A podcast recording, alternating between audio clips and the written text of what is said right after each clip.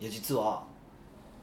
初体験をこの年になってしまして初体験41歳になって初体験をしたんですけ ど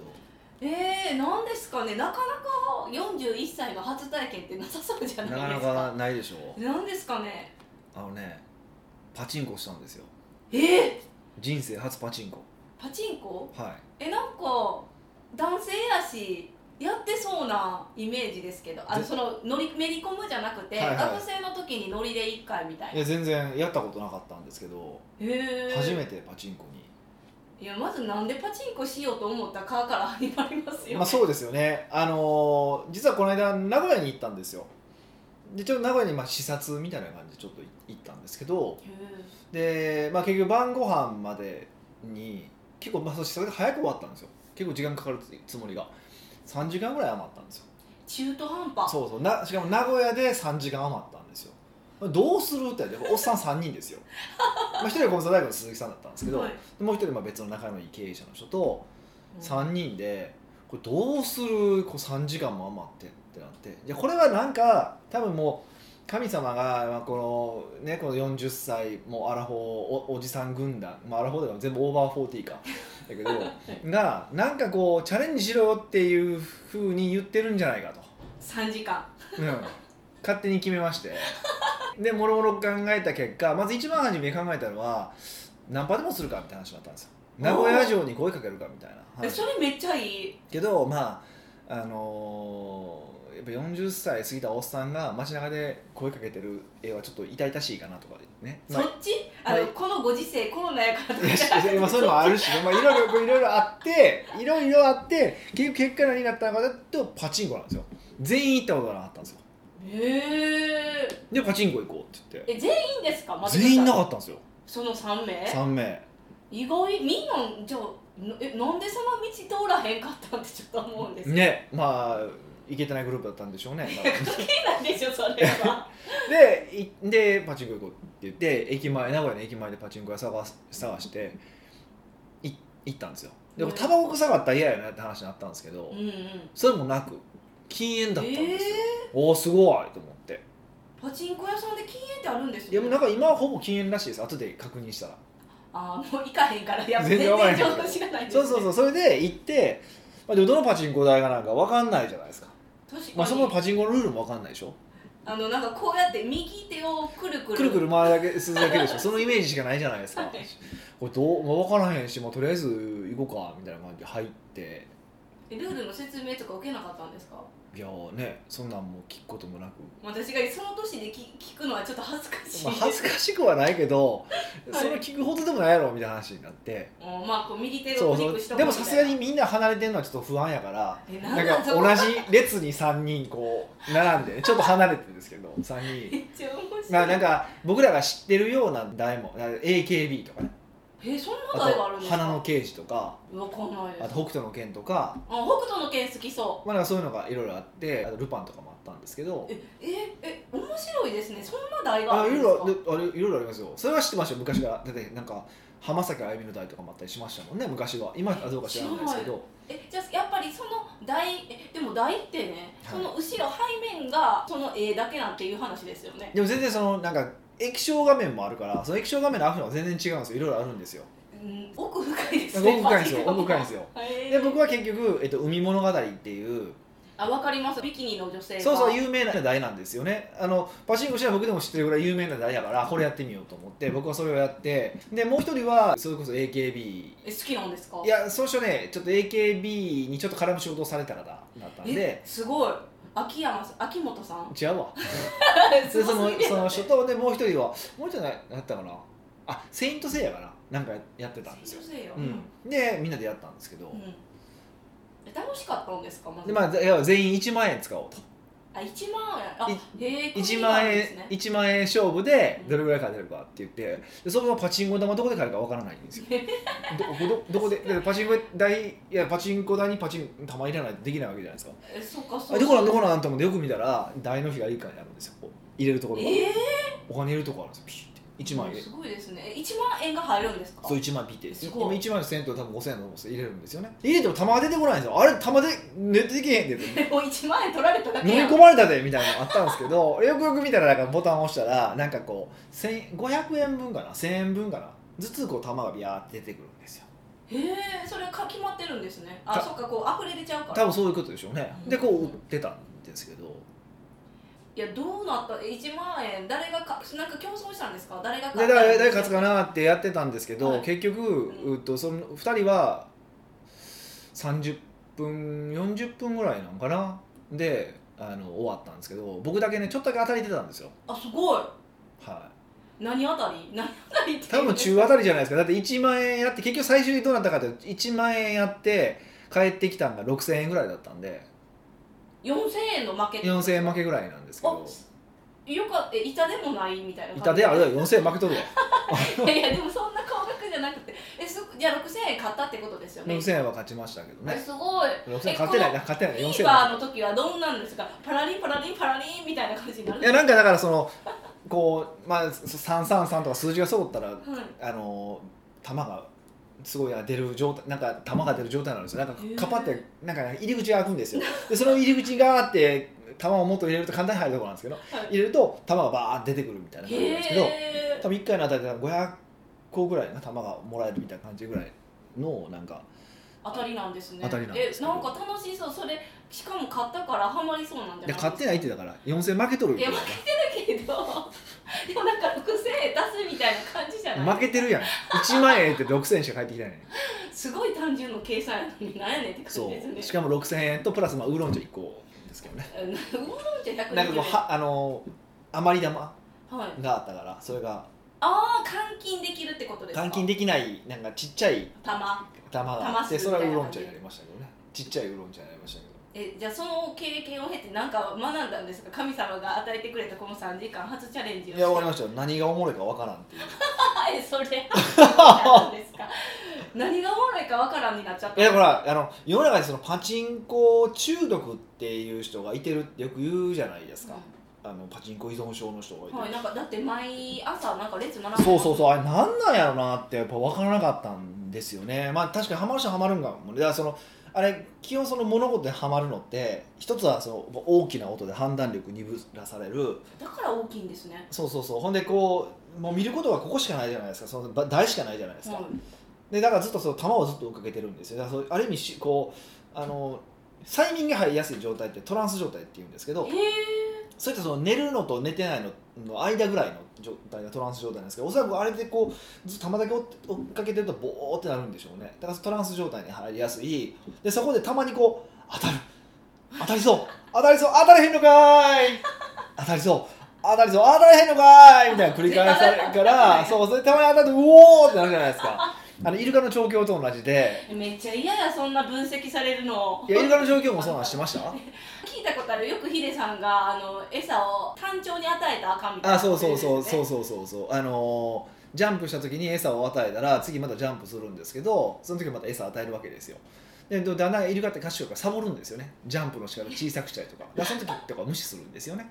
であれちこう小さいんかなってで大きくジャンプしたらもらえてあ大きくジャンプしたらもらえるんやじゃあもう一回大きくジャンプしようと思ったらまたジャンプしてももらえないんですよあれと思って。いやもっとあじゃあもっと大きくせなあかんのかって大きくしたらもらえるみたいな感じにしてこうどんどん高くしていくんですってイルカ って。えわと同じなんでしょうねそのアトランダムにご褒美がもらえるっていう感じなんで、おそらくそれが揃ってあ揃うのでそれでこうハマる人もまあいてるんやろうなとは思いましたけど僕にとっては何がおもろいか分からなかったですねあれなんじゃないですかだから判断する材料が少なくて1万円が少額すぎたかもしれないじゃあ10万円ぐらいした時にやっとそのハマる人の気持ちがわかるかもしれへんいやでも人生初めてパチンコやってう1万円でも相当使ってませんおそらくんうん確かになんかするって言ったら3000円ぐらいなんですかねえでもやった私もな何や言ってやったことないからわからないいやいですやけど僕も分からないんですけど、はい1万円なかなかの大金じゃないですかまあまあまあ確かにそうでしょだってと特にサラリーマンの人ってほらお小遣い1万円とかの世界でしょああじゃあじゃあ3万円月3万円とかの世界でし ょ3分の1突っ込んじゃったそうそうそうってことじゃないですか3時間でって考えたらやべえなと思ってでもその3時間がもしかしたら1万円が2万円になるかもしれへんっていうそのギャンブル性まあいやいやそうなんでしょうけどいやいやそうギャンブルやからそういうもんなんでしょうけどねでもそれがないからああねえって話になってまあでも結論3人出た結論はおそらくですけど、はいおそらくあの我々もうすでにギャンブルをやってるわけじゃないですかこういうビジネスっていううんでそれでやっぱりすごいアドレナリン上がったりとかしてるからあの程度でじゃあ動けへんだよねって話をしててあだってよく俺ずっとこうやってたけどやっぱりうろうろうろしてあてもう集中力ないないんですよないし当たるために頑張ってないじゃないですかこううろちょろいや当たるために頑張るっていうけどねあれねこうひねるじゃないですか、はひねったらもうあこうもう自動にビュンビュンビュンビュン弾出るんですよい、だからそのひねるタイミングとかでしょいやいやもうずっとこのままですよ動かさないですあれえー、そうなんですそうそうれだったらなんかもうカチってなんかこうなあの固定させたいやもう固定セルでも貼りたいぐらいなんですけどそれがなんかダメなんですってえなんかあるんですってそれは後で聞いたんですよそれもえー、それじゃあずっとか右手をこう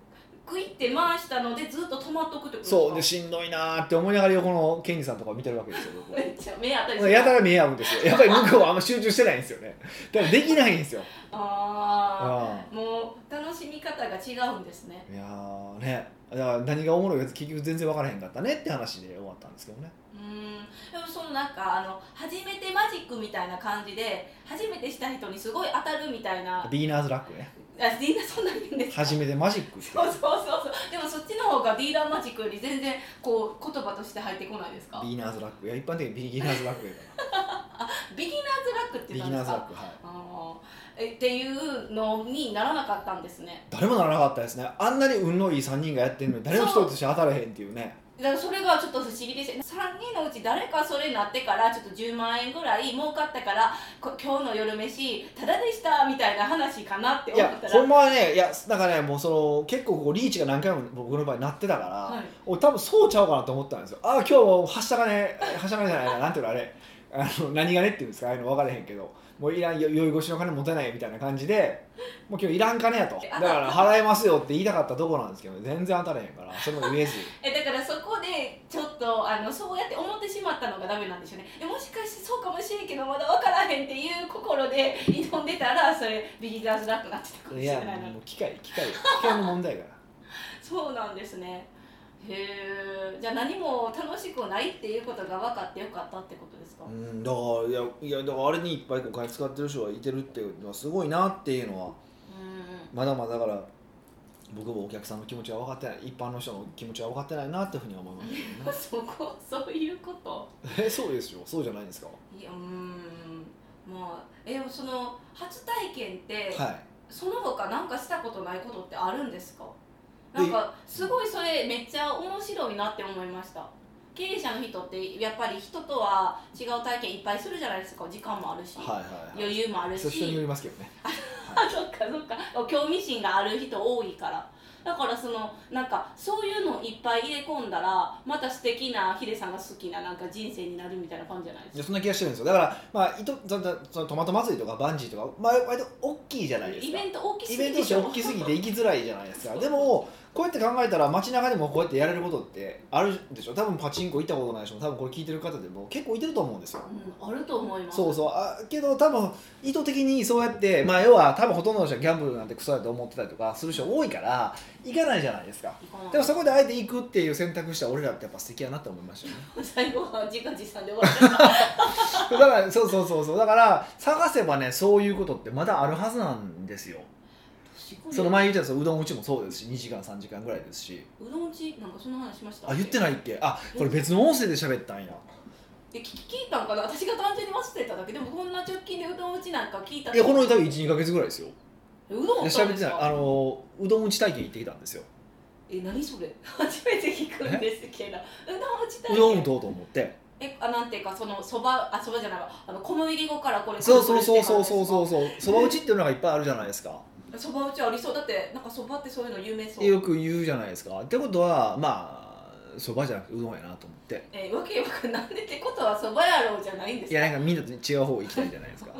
あなんかに似たり寄ったりのうどんにしたんですか その方がじゃあなんかうんイなンパんクそトがばあるからでしそょうそば打てんねんっていうやつは今たまに聞きそうやけどうどん打てんねんあんま言えないでしょ確確っかてに考えた結果で俺うどんとそばやったら僕は関西人やからと思うんですけどうどんの方が好きなのでへえ体にいいのはそばって分かってるんですよあそうなんです分かってるんやけどうどん食べたくなるわけですよ、うんうんでじゃあちょっとうどん行こうかなと思ってうどん打ちたけど2時間ちょいですよへー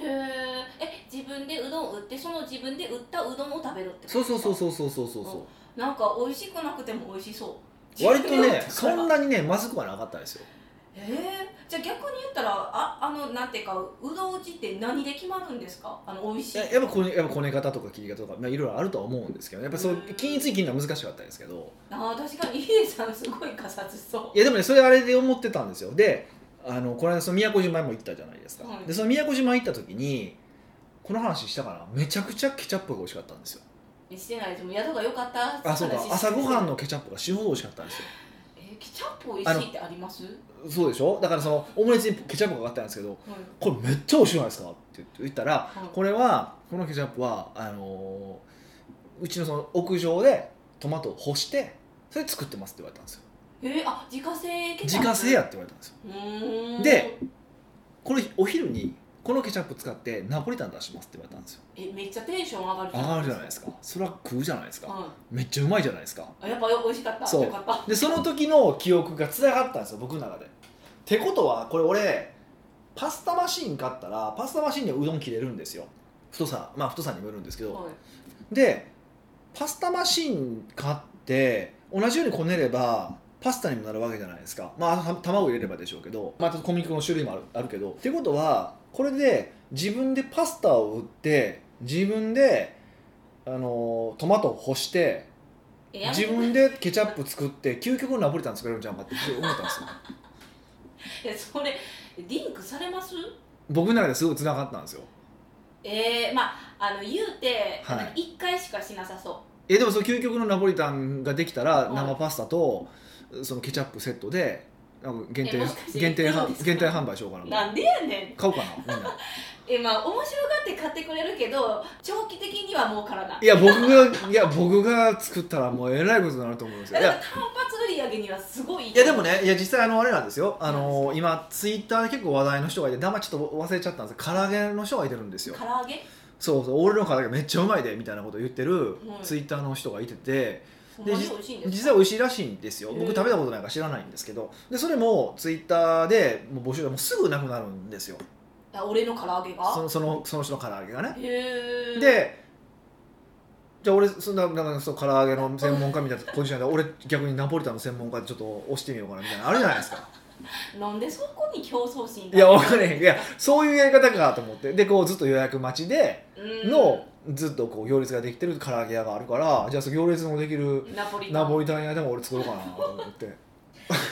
いやいいかもしれないけどそれあのなんか引退する手前ぐらいに始めたらいいじゃないですかえ今じゃない今じゃないですか今じゃマジで俺ちょ今ほんまちょっと今作ろうかなと思ってえ嘘え今と思ってるほんまにちょっとそのベランダにねはいあのえ日差しちゃんといいベランダなんですか東京の部屋は結構ベランダ広いんですよ、はいベッド1台入るぐらい広いんですよえめっちゃ広めっちゃ広い無駄に広いんですよ いやそでれも1回が人が丸見えなんですけどいねや恥ずかしいそれ でだからだからもうなんかハーブとかトマト干したりとかしてやろうかなと思っててああそうなんですよえー、うん今冬やからあんま日差し良くないんちゃうよくないんかなちょっといろいろそれ試してみていやめっちゃ美味しいのが仕上がったらポッドキャストで限定販売してみようかなあいいですあ限定販売っていうかその逆になんかあのキッチン借りてからはい披露したら、披露した方が楽しそうじゃないですか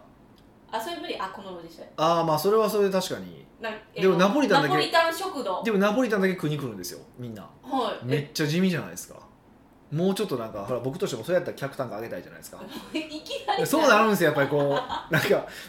えセミナー付きナポリタン食堂それいらんわえおいしんどいやんセミナーもせなあかんしな覚えたん作らなあかん仕込みが忙しいから無理やっあそっかそっかてことをかんいろいろ考えた結果ああいう感じでこう予約販売で究極のナポリタンって作ろうかなってちょっと今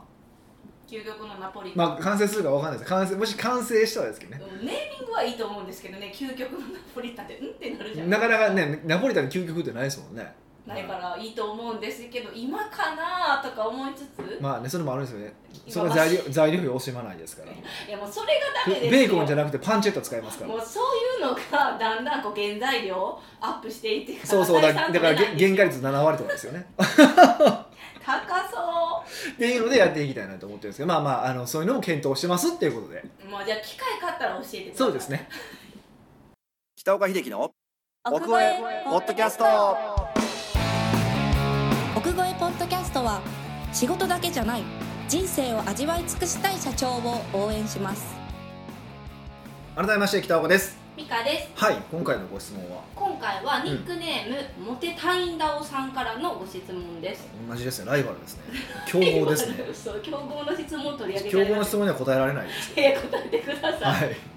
北岡さん、美香さん、毎週楽しく聞かせてもらっていがまとうす。ございますこのジャンルでこんなに楽しいポッドキャストはありません。そりゃそうですよえ、そこしょうもはないもんね周りのやつはねうんわかるわかるいきなりめっちゃグイグイ来るじゃないです か。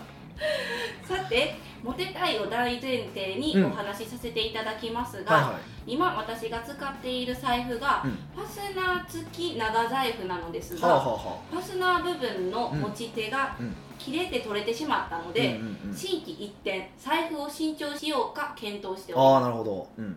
まずは格好からということで、うんビジネスマンとしてというかできる男として選ぶ財布はどのようなタイプの財布が使い勝手がよくかっこよく見えるかっこここ重要でしょうか かっこよく見えるがすごい重要ですああなるほどねなるほどね北岡さんが今使っておられる財布もご紹介いただきながらアドバイスいただけたらと思います本当くだらない質問ですがよろしくお願いしますなるほでどモテたいんだ王さんからの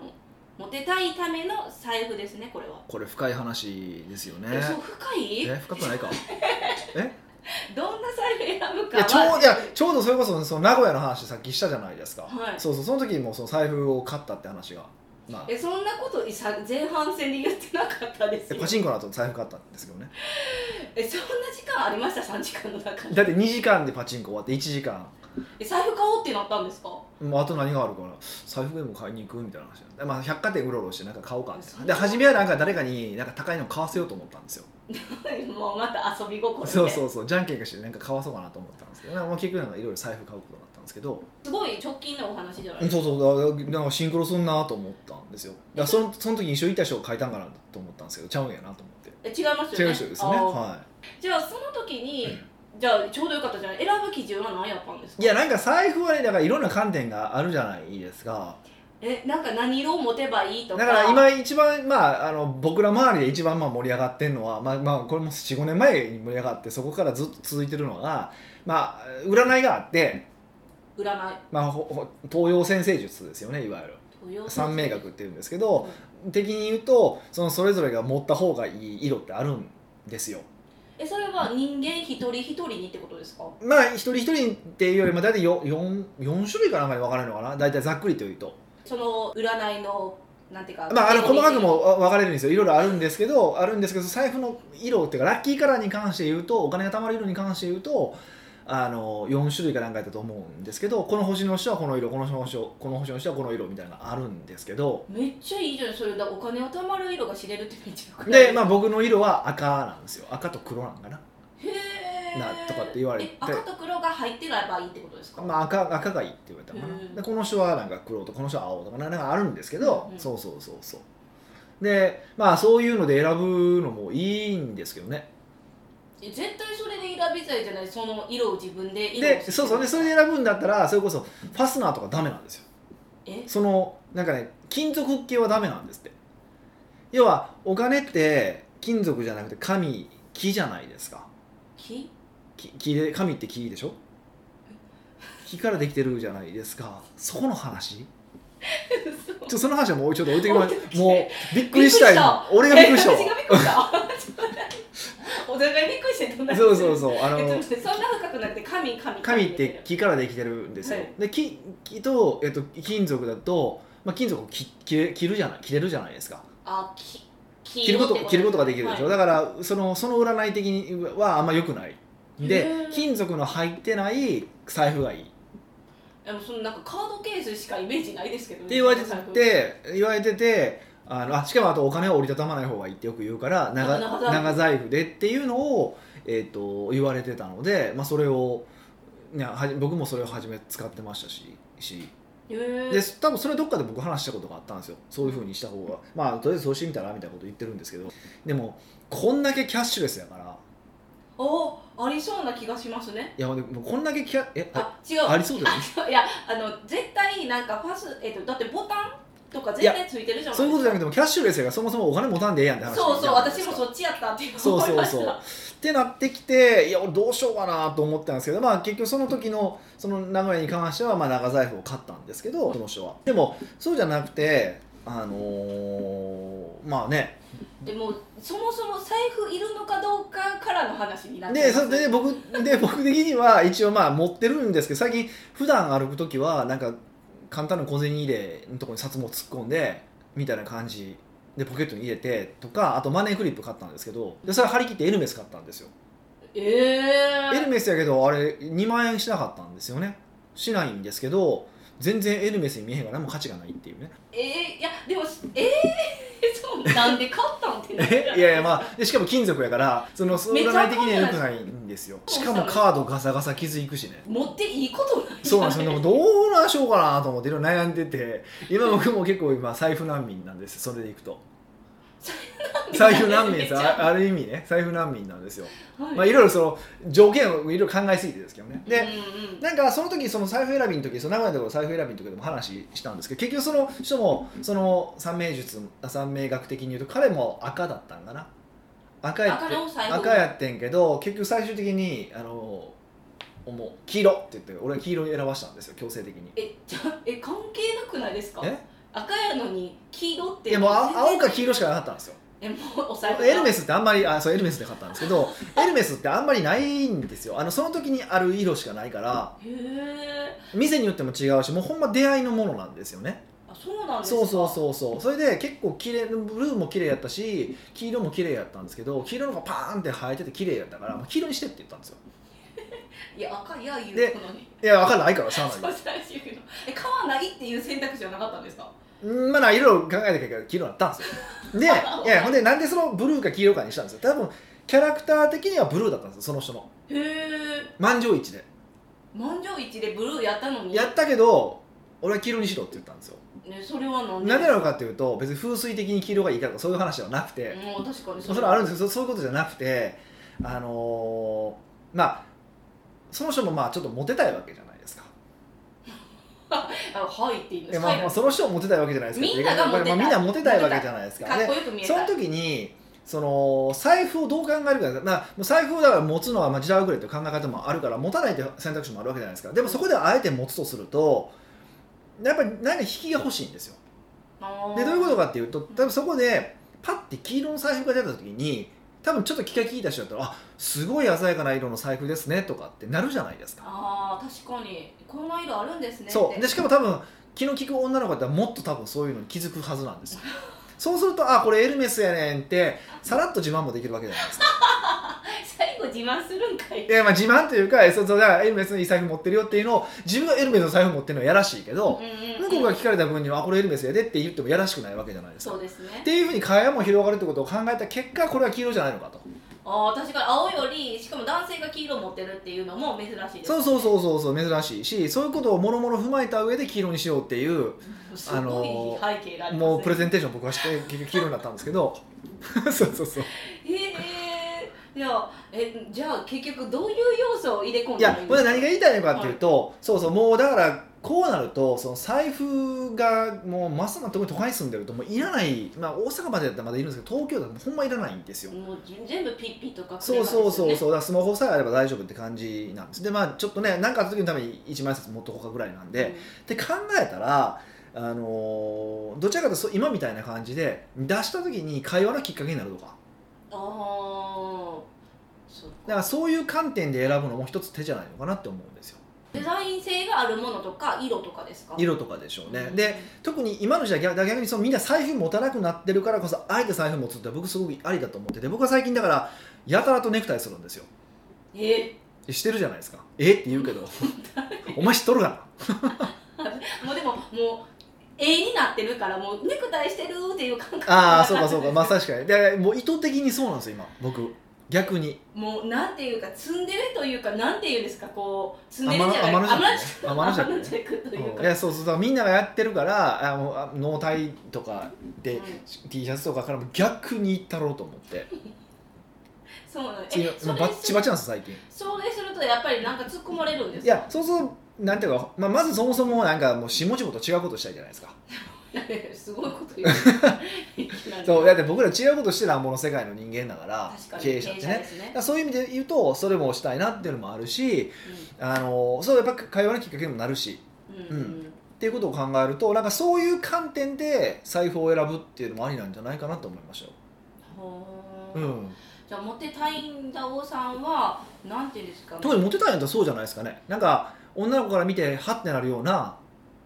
ってなってもすんごいびっくりするほどダサいやつもあるかもしれなあい逆にハッとなる方 それはそれはモテたい人はせえへんがなえでもその自分がかっこいいって思ってるのとあの受けるのってちょっとずれてる人だっているじゃないですかうんまあそうそれそうそいう人はれ経営者そにいないなれそれ言われたらももうういい無理やけどじゃあそれ誰か選んでもらえあの自分があいいなって思う人この人に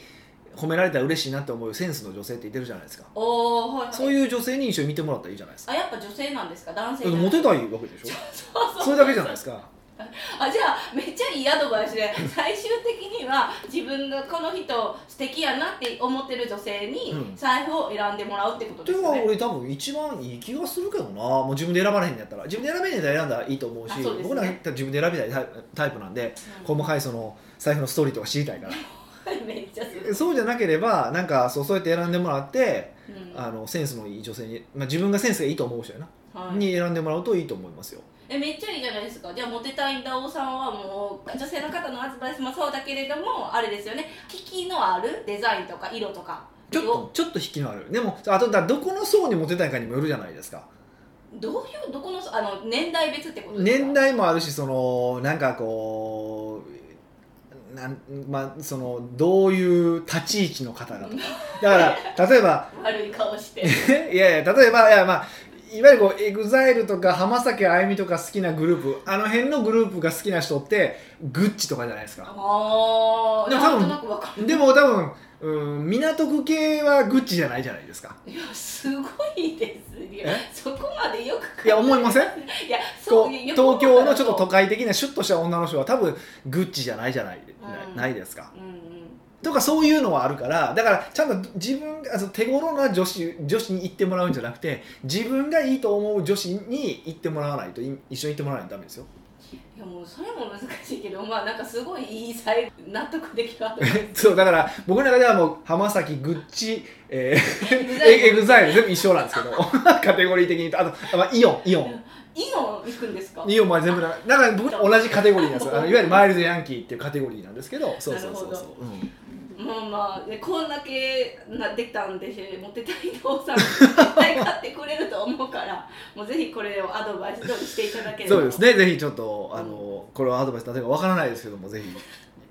奥越えポッドキャストではビジネスの質問から個人的な質問まで幅広い質問をお待ちしております質問に採用された方には素敵なマスクケースをお送りしてマますスクケースなんですねマスクケースです、はい何ですか今までずっとマスクケースやったじゃないですか、まあそうですねそういえばねだからこの方もねマスクケースも持ちながら、まあ、お財布ね選んでみてマスクケースもひひ気になりますからね引きでそれでこれすごい カバンからこうパッとマスクケースでピッてあれ出して秘密基地へピッて出したらもうえそれよ何り秘密基地でが気になってじゃないですけど秘密基地でいやいや全然そんなのはねまあ可愛らしいのでねそうですねそういうのに使っていただけるといいかなと思います、だから皆さんもぜひご質問どしどし送ってきてください、はい、今回なんかすなんかすごく軽い軽いけど奥深いんですよ全般的に軽かったですね軽深いまあまあまあ軽くて深いうんそう軽い全部軽い日そういうそういう日もあってもいいのでね、はい、ぜひあのこういう質問もいただけるとすごく嬉しいのでぜひぜひ、えーご質問いただければと思いますそれではまた来週お会いしましょう